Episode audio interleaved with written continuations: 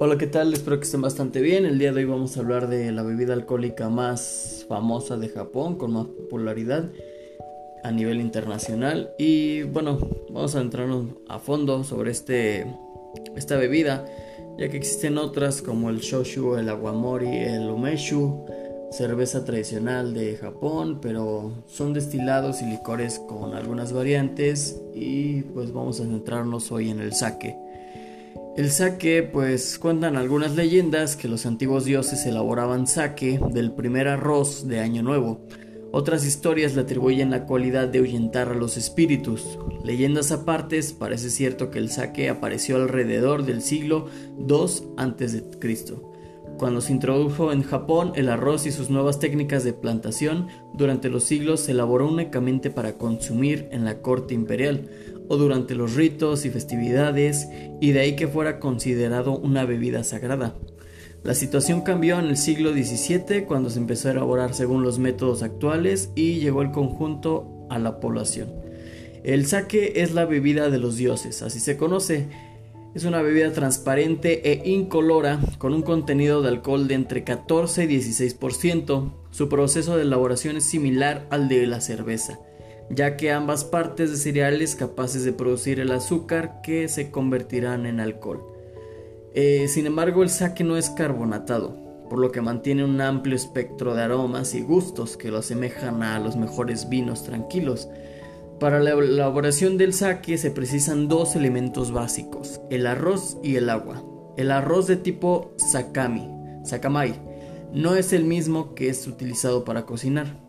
Se trata de un cereal más blanco y opaco, y con almidón menos denso en el centro del grano. La calidad del agua también resulta básica. En la antigüedad se utilizaba agua de los ríos o de los lagos, pero en la actualidad se ha optado por agua subterránea bien filtrada es por ello que las regiones japonesas con mejor arroz y mejor agua, situados al norte del país, son también las que producen el mejor sake. También precisan temperaturas frías, por lo que se elabora en invierno y en las zonas del norte. Su complejo proceso de elaboración empieza por extraer la cáscara dorada del arroz y raspar el grano hasta llegar al centro. Después el arroz se lava con agua, se mantiene un tiempo en remojo, se cuece y se deja enfriar. Una parte de este arroz se destina a la elaboración del koji y malta de arroz de donde se extrae la enzima necesaria para la obtención de azúcar. El arroz inicial, el koshi, y las levaduras se someten a distintas mezclas para que el koshi transforme el almidón de arroz en azúcar y la levadura fermente en alcohol.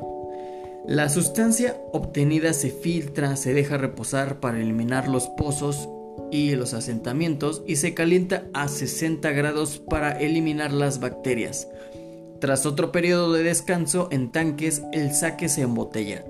Tradicionalmente el saque se ha realizado solo con arroz, pero durante la Segunda Guerra Mundial algunas fábricas empezaron a añadir alcohol con el objetivo de evitar el descenso de producción del principal cereal del país a causa del conflicto bélico que hubo en esos tiempos. Desde entonces se distinguen dos tipos de sake, el elaborado únicamente con arroz o el elaborado con aditivos.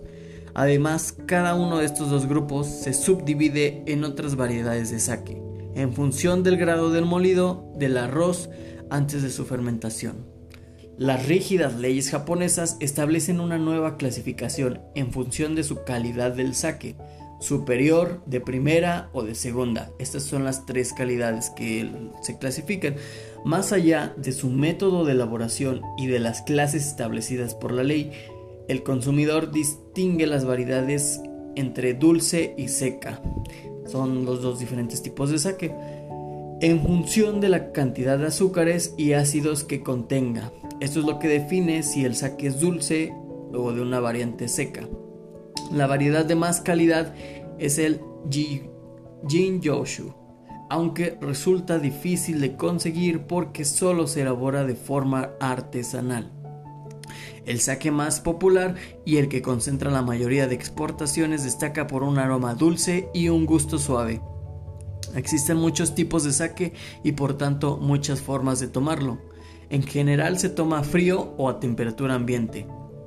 aunque algunos de los saques más fuertes pueden calentarse a unos 40 grados y tomarse templados. Los japoneses degustan en pequeños vasos de vidrio y cerámica decorados con motivos de arte tradicional. En general, el buen sake resulta el mejor acompañamiento de platos ligeros como pescados, pollo, pastas, aunque se acostumbra a tomarse solo principalmente. Eh, el sake, como lo hemos visto, eh, los cocineros que hayan practicado ya algunas pues cocinas de unas recetas de Japón, pues han notado que el sake lo llevan en bastantes platillos y pues deja un un gusto bastante agradable en la boca ya que es un alcohol pero no es un alcohol exagerado. Es no se puede catalogar como vino ya que pues sabemos que un vino define que que sea elaborado a base de cepas de uvas y demás no pero este, esta bebida se le define como vino de arroz ya que es un alcohol muy muy noble con unos unos olores muy un, un bouquet una combinación de aromas de sabores muy tenues muy agradables al al gusto que no, no son invasivos no son para nada invasivos y se pueden compartir en muchas combinaciones de, de platillos asiáticos entonces el sake, como acabamos de ver, es un proceso muy estricto, como todo lo japonés que conocemos, ¿no? Muchos procesos japoneses, muchas técnicas japonesas son muy estrictas en cuanto a la cocina.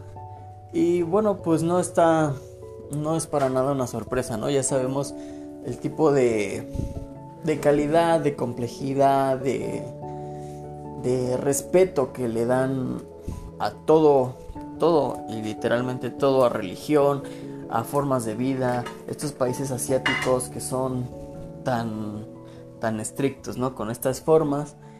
Y bueno, en, un parte, en una parte también, ¿no? Ya que permite una excelente calidad en el producto final y como lo hemos visto hay muchos muchos tipos de saques como también por eso se le define como un vino, ¿no? Es, hay saques de primera, de segunda, hay saques dulces, saques más secos. Y sí, bueno, sí me ha tocado probar un saque seco y un saque dulce, que la verdad sí son diferentes, diferentes percepciones, ¿no? Y bueno, al momento de degustarlo, normalmente los japoneses cuando invitan gente o simplemente cuando están ellos en familia, suelen compartir una copa de sake. Es una, es una taza pequeña, ¿no? Lo decíamos, son estas tazas que normalmente son decoradas con, pues con cosas tradicionales a su país, ¿no? Eh, esto se suele acompañar antes de los alimentos o junto con los alimentos. Les digo, es forma normalmente es llegando en vez de ofrecer agua a los invitados se suele ofrecer sake, ¿no?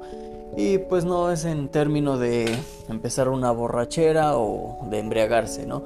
Como les digo, es un licor noble y aquí en Japón está mal visto eso de embriagarse, pues nada más porque sí, ¿no? Entonces, una taza del sake no te va a hacer nada, solo te va a hacer degustar un sabor que, que sí es una buena experiencia y ya sea para beber o para acompañar o para complementar un, un platillo a base de arroz o una salsa a base de, igual, ¿no? De elementos dulces. Y pues bueno, con esto vamos a terminar el término del sake. Es una bebida que espero que ya hayan tenido la oportunidad de probar. Yo creo que sí. Ya es cada vez más popular, más fácil de conseguir. Y si no lo han probado, pues los invito. Es una experiencia pues muy agradable, ya que es un licor, una bebida muy noble si te deja un sabor alcohol, pero muy ligero. Si te deja un sabor diferente a, algún vino o algún otro aguardiente o licor que, que haya un destilado que hayas probado. Entonces, si es una experiencia diferente y anímense a intentarlo a agregarlo alguna salsa. Quedan muy bien con, con las salsas agridulces por, por esto mismo que es de Japón en algún risotto, etcétera, ¿no? Bien. Pues bueno, pues muchas gracias por tomarse su tiempo de, de acompañarnos ahora compartirles esta información sobre el sake, esta bebida tan popular de Japón y que no pueden faltar en muchos platillos. Bueno, pues muchas gracias y nos vemos en un próximo segmento.